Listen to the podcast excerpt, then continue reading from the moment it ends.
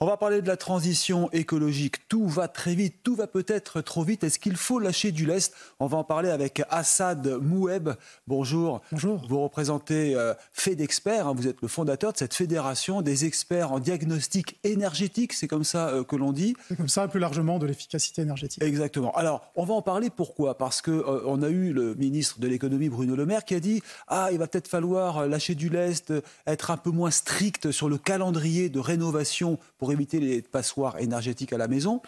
Alors qu'en est-il Finalement, on est revenu en arrière Non, on garde le calendrier initial et on ne pourra pas louer ou augmenter les loyers. Euh, ces signaux euh, contradictoires euh, perturbent nos adhérents, mais aussi l'opinion publique. Donc aujourd'hui, on garde le calendrier, c'est-à-dire les catégories G, c'est ça, ça, ne pourront pas être louées à partir de 2025. Tout à fait. Donc vous pouvez plus d'ores et déjà toucher, augmenter les loyers des classes F et G. Ça, c'est actuel. Tout à fait. Et en 2025, vous ne pourrez plus louer ces classes G, puis les classes F euh, en 2028 et les classes E en 2034. Donc 2034, c'est dans 10 ans, donc ce n'est pas vraiment longtemps. Il faut savoir que la classe E, c'est quasiment la moitié du parc immobilier français. Donc euh, on sent quand même une ambition assez sérieuse de ce côté-là.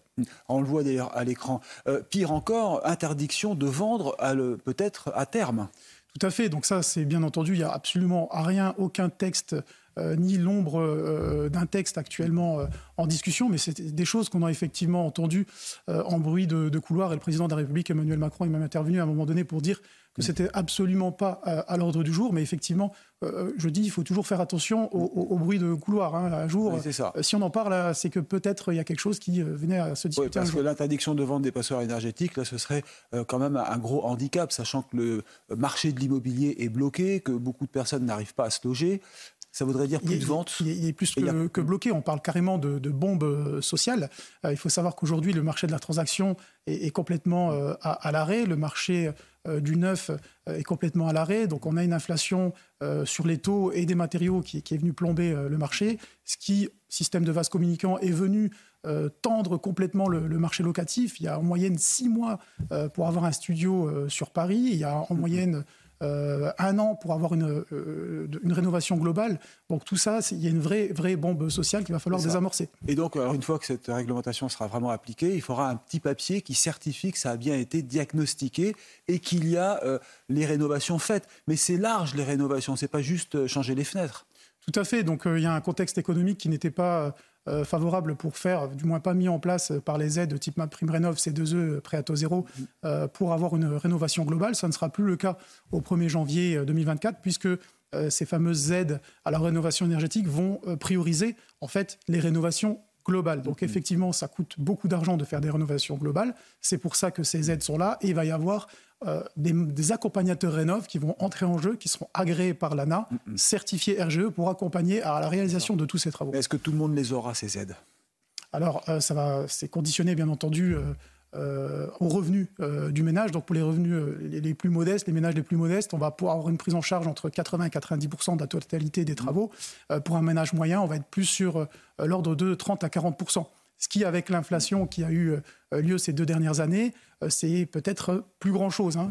et, la taxe foncière qui, soi-disant, devait être euh, baissée si on faisait la rénovation énergétique, on n'en entend plus parler aujourd'hui. Si, vous avez quelques dérogations, mais ça concerne des communes, donc c'est lié... on a fait l'essai, il n'y a eu aucune nouvelle de, la mairie de Paris, hein, je vais vous dire tout de suite. Tout à fait, mais je pense qu'il ne faut vraiment pas compter sur l'exonération de taxes foncières, mais il faut compter plutôt sur le professionnel qui viendra vous chiffrer au mieux les travaux et la bonne équipe d'artisans. Il faudrait tout rénover en combien de temps aujourd'hui? Quelle est vraiment la date limite?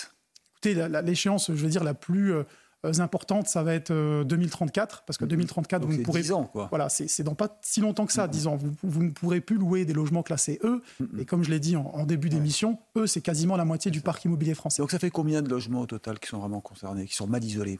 Alors là, tout de suite, maintenant, c'est 5 millions euh, de passoires énergétiques plus 2 millions en résidences secondaires, ce qui est déjà énorme. C'est énorme, parce qu'il y a aussi le problème des résidences secondaires, des résidences dans les montagnes, hein, résidences Tout à fait. Euh, des, montagnes, chalets, appartements qu'on loue pour aller à la neige. Alors, une question, euh, on voit de plus en plus de fraudes et, de faux diagnosticiens qui viennent, qui délivrent des, faux certificats. Comment vous allez faire pour faire le tri?